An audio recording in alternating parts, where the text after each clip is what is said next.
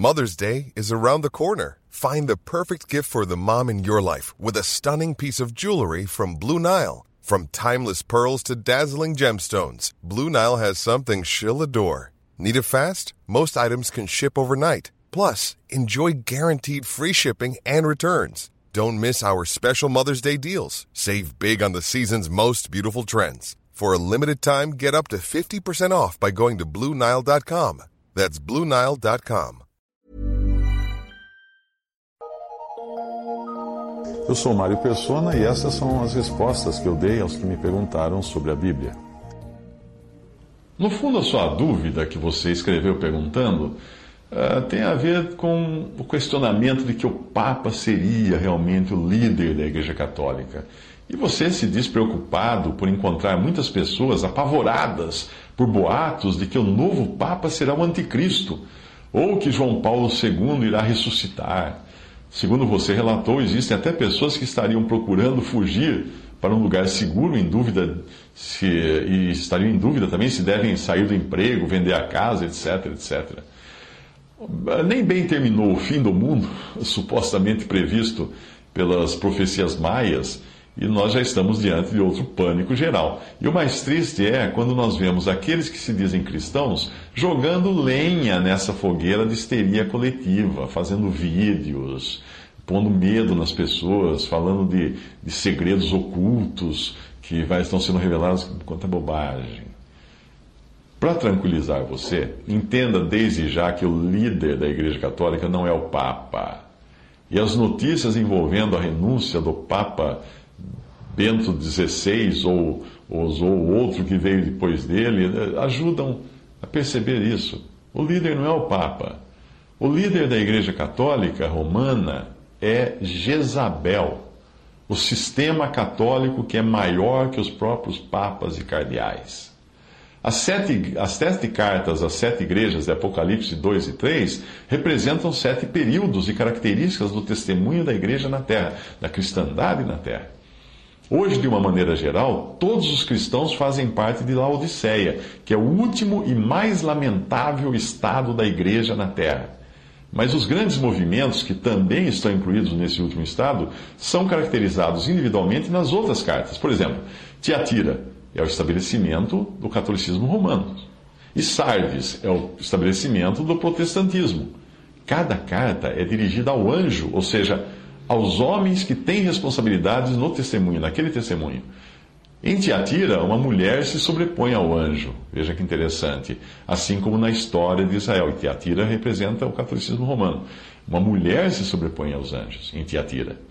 Assim como foi na história de Israel. Era Jezabel quem realmente mandava no seu marido. Ela que, que ditava as ordens. Do seu marido Acabe, não, Acabe não, não, não decidia. Quem decidia era Jezabel, sua mulher. Normalmente no catolicismo você escuta frases do tipo: a igreja ensina. Algo que é até estranho às escrituras, porque a igreja não ensina, a igreja aprende. E a igreja, sendo feminino, não pode ensinar, porque as escrituras ensinam, eh, eh, explicam, né, proíbem a mulher de ensinar. 1 Timóteo 2, eh, versículo 12: Não permito, porém, que a mulher ensine, nem use de autoridade de homem. Essa é a passagem, melhor tradução de 1 Timóteo 2,12. Portanto, não se preocupe, não é o Papa quem manda na Igreja Católica Romana, mas é a Igreja Católica Romana, a mulher ou a Jezabel, quem manda no Papa. O texto a seguir faz parte de um livro de Bruce Anstey que eu estou traduzindo no blog chamado Ao Seu Nome. Aliás, por ocasião agora desta gravação, o texto já está lá, o livro já está lá e pode ser baixado. Procure por Ao Seu Nome, Bruce Anstey. Uh, esse texto poderá ajudar você a entender os detalhes do que eu estou falando. Isto é, o significado de cada carta às sete igrejas de Apocalipse. Esses capítulos, uh, o, te o, texto de Bruce Anstey começa agora. Abre aspas. Esses capítulos trazem um esboço da história profética da igreja. Ele está falando dos primeiros capítulos de, de, de Apocalipse. Ah, da história profética da igreja, desde os primeiros dias, logo após os apóstolos, chegando até os últimos dias. Se seguirmos o curso de eventos apresentados nesses, nessas mensagens às sete igrejas, veremos um declínio no testemunho cristão até que finalmente chega-se a um ponto em que não há retorno, o que leva o Senhor a agir sobre o princípio de um testemunho remanescente. Em Éfeso, nós aprendemos que o anjo da igreja, isto é, os líderes responsáveis, os, os que, os, as pessoas que tinham responsabilidade sobre, sobre os irmãos, uh, o anjo da igreja julgava corretamente tudo o que fosse inconsistente com o Senhor. Ali diz que não pode sofrer os maus, não pode suportar os maus. Mas, infelizmente, os seus corações não estavam mais com ele. Apocalipse 2, versículos 2 a 4. Em Esmirna, qualquer eventual aumento no declínio, agravamento do declínio, foi temporariamente, temporariamente pausado pelas grandes perseguições que se abateram sobre aquela igreja. A severidade da tribulação lhes fez retornar ao Senhor. Mas em Pérgamo, quando os tempos de grande perseguição já haviam terminado, o anjo da igreja começou a tolerar alguns que tinham a doutrina de Balaão, que é o mundanismo e a idolatria. O anjo não foi acusado de ter essas doutrinas, mas o Senhor viu falta por não denunciar o mal, como havia feito o anjo em Éfeso, que denunciou o mal. Em Tiatira ocorre uma condição pior. O anjo da igreja permitiu que se ensinasse a mesma má doutrina e prática que havia sido combatida por alguns em Pérgamo. Compare Apocalipse 2,14 com Apocalipse 2,20. O que teve início com alguns professando uma doutrina, terminou em muitos ensinando a mesma má doutrina. Isto mostra que se a existência do mal não for julgada, o mal acaba sendo aceito. Em Tiatira, o ensino daquele mal havia se desenvolvido em todo um sistema, transformado em todo um sistema de coisas chamado Jezabel, que certamente corresponde ao catolicismo romano. Na Idade Média, esse sistema ímpio exercia um poder tão tirânico sobre a igreja como um todo, com seu poder e organização, que controlava até mesmo o anjo da igreja, ou seja, o responsável. Aqueles que ocupavam um lugar de responsabilidade haviam falhado em lidar com isso quando poderiam ter feito lá atrás. E agora estava esse, esse problema tinha crescido e se transformado em um monstro que os controlava. Veja Atos capítulo 27, versículo 14 a 15. O, o Euroaquilão, Euroaquilão, um forte vento mediterrâneo citado em Atos, tomou o controle da embarcação e a tripulação nada podia fazer senão se deixar levar. Uh, abrindo parênteses, o autor aí está se referindo àquele naufrágio de Atos, que tem também uma linguagem, uma figura, é também uma figura da, da decadência e naufrágio do testemunho cristão no mundo. Uh, lá em Atos diz o seguinte: Não podendo navegar contra o vento, dando de mão a tudo, nos deixamos ir à toa a figura de Jezabel é adequadamente utilizada aqui porque aquela mulher não somente introduziu formalmente idolatria em Israel, como também controlava e manipulava seu marido, o rei Acabe. Sendo esta a situação da condição pública da igreja, onde já não existia poder para lidar com o mal, o Senhor separou um remanescente, dizendo: Mas eu vos digo a vós e aos restantes, ou remanescentes. Ele deixa de lado a grande massa de pessoas como lá em Apocalipse 2, 24. E daquele momento em diante ele passa a trabalhar com um remanescente que podia ouvir o que o Espírito estava dizendo às igrejas. Aqui temos a palavra remanescente usada em conexão com o testemunho cristão. É significativo que o Senhor não tenha colocado outra carga ou responsabilidade de consertar a confusão existente no testemunho cristão, num esforço de levar a igreja de volta ao seu estado original. Ao invés disso, ele dirigiu o foco deles para a sua própria vinda, a vinda do Senhor, dizendo: Mas o que tendes, retende-o, até que eu venha. Apocalipse 20, 2, uh, versículo 25. Daquele ponto em diante é vista uma notória mudança no modo de o Senhor tratar com a igreja. Até ali, nas três primeiras igrejas, a voz do Espírito era dirigida à igreja como um todo. O que o Espírito diz às igrejas vinha antes da promessa ao que vencer isso indica que a recompensa para o vencedor era colocada diante de toda a igreja, pois o Senhor ainda estava tratando com ela de um modo geral. Mas agora, deste ponto em diante, de Tiatira em diante, a ordem é revertida. O chamado para ouvir o que o Espírito diz às igrejas vem depois da promessa feita ao que vencer. Esta é a ordem nas últimas quatro igrejas. O que o Espírito tem a dizer com respeito à ordem na igreja já não, mais, já não é mais dado à multidão, mas apenas ao que vencer. A razão é que se supõe que apenas o vencedor irá escutar o que o Espírito está dizendo. Não se espera que as multidões venham a escutar e a se arrepender. A previsão de Paulo a Timóteo de que as pessoas, em sua maioria, não suportarão a sã doutrina, mas, terão, mas tendo comichão nos ouvidos, amontoarão para si doutores, se, conforme as suas próprias concupiscências, essa previsão já havia se realizado ali. Paulo havia previsto isso em 2 Timóteo 2, 4, versículos 2 a 3.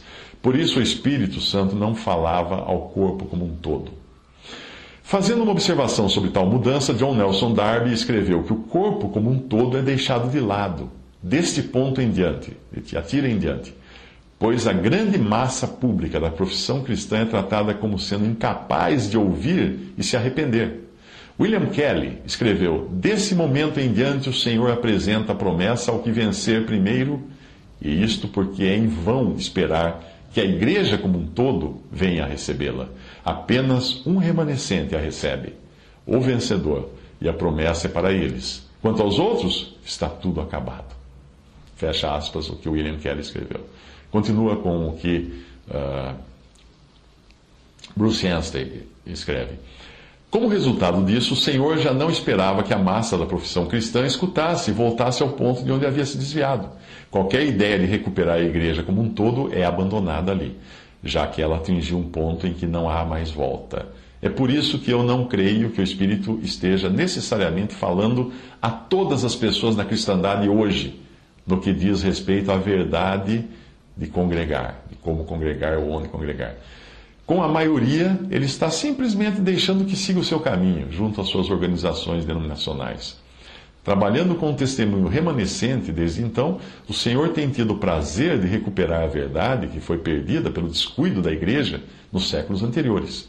Todavia, ele não parece achar apropriado recuperar a verdade toda de uma vez só.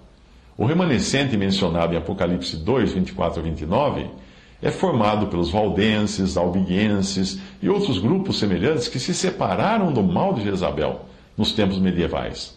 A eles foi dito: O que tendes, retende-o até que eu venha, referindo-se àquela pequena medida de verdade que eles possuíam. Algum tempo depois, por ocasião da reforma, o Senhor permitiu que um pouco mais de verdade fosse restaurada, a saber, a supremacia da Bíblia e a fé unicamente em Cristo para a salvação. Mas aquele movimento do espírito foi frustrado pelos próprios reformadores, que se uniram a determinados governos em busca de ajuda contra as perseguições da Igreja de Roma. Aquilo foi o mesmo que recorrer à carne em busca de socorro, ao invés de depender do Senhor. Algumas citações, Jeremias 17, 5, Salmo 118, de 8 a 9, Isaías 31, 1. São princípios encontrados no Antigo Testamento. O resultado foi a formação das grandes igrejas nacionais na cristandade e teve início aí o declínio do, o declínio do protestantismo, como é mostrado na igreja de Sardes. Apocalipse 3, de 1 a 6. Não foi senão até o início dos anos 1800 que o Senhor trouxe uma completa recuperação da verdade e da fé que uma vez foi dada aos santos, como fala Judas 3. Isso aconteceu quando alguns saíram de todas as organizações formais uh, criadas pelos homens na igreja, e isso é mostrado na mensagem do Senhor à igreja de Filadélfia, Apocalipse 3, de 7 a 13. Naquela ocasião, Deus estabeleceu um testemunho corporativo da verdade do um só corpo. Antes dessa época, o remanescente era formado por indivíduos que buscavam seguir adiante fielmente em separação da corrupção da igreja romana. Nós vivemos hoje nos dias em que cada homem faz aquilo que acha certo aos seus próprios olhos, como diz Juízes 21, 25. E a maioria é complacente com esta lamentável condição. Isto é mostrado na igreja em Laodiceia, Apocalipse 3, 14 a 22. O que nos interessa aqui é que o testemunho cristão atingiu um ponto de irremediável ruína, o que exigiu uma mudança no modo do Senhor tratá-lo. Ele abandonou qualquer tentativa de restaurar a condição pública da igreja e agora está trabalhando com um testemunho remanescente. Não se trata de dizer que os santos reunidos sejam exatamente o remanescente, mas sim que eles ocupam, eclesiasticamente falando, e como testemunho, uma posição remanescente em meio à confusão que permeia a igreja. De um modo geral, o remanescente é formado por todos os crentes verdadeiros espalhados pela grande massa da mera profissão cristã na cristandade. Assim como ocorreu com Israel, para manter hoje um testemunho remanescente da verdade de que há um só corpo, o Senhor não precisa ter todos os cristãos do mundo congregados ao seu nome, mesmo que seja este o seu desejo para com eles. Como já foi mencionado, o próprio significado da palavra remanescente implica que nem todos estão ali.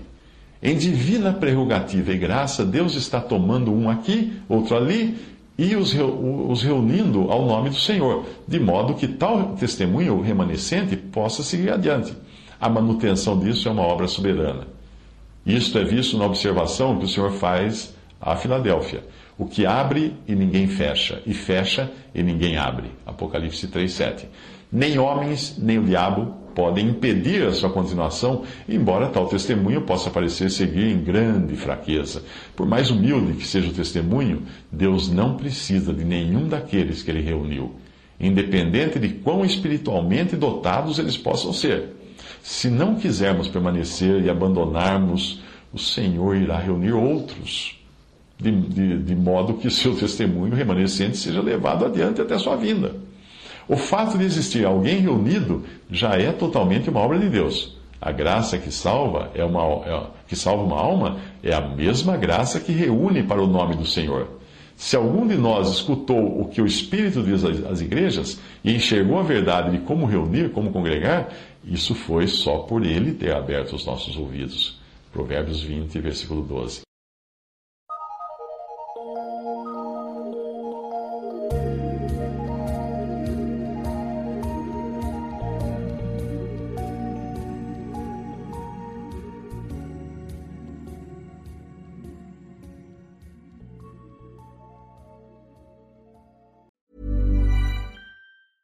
Even when we're on a budget, we still deserve nice things. Quince is a place to scoop up stunning high-end goods for 50 to 80% less than similar brands. They have buttery soft cashmere sweaters starting at $50, luxurious Italian leather bags, and so much more. Plus, Quince only works with factories that use safe, ethical, and responsible manufacturing. Get the high-end goods you'll love without the high price tag with Quince. Go to quince.com/style for free shipping and 365-day returns.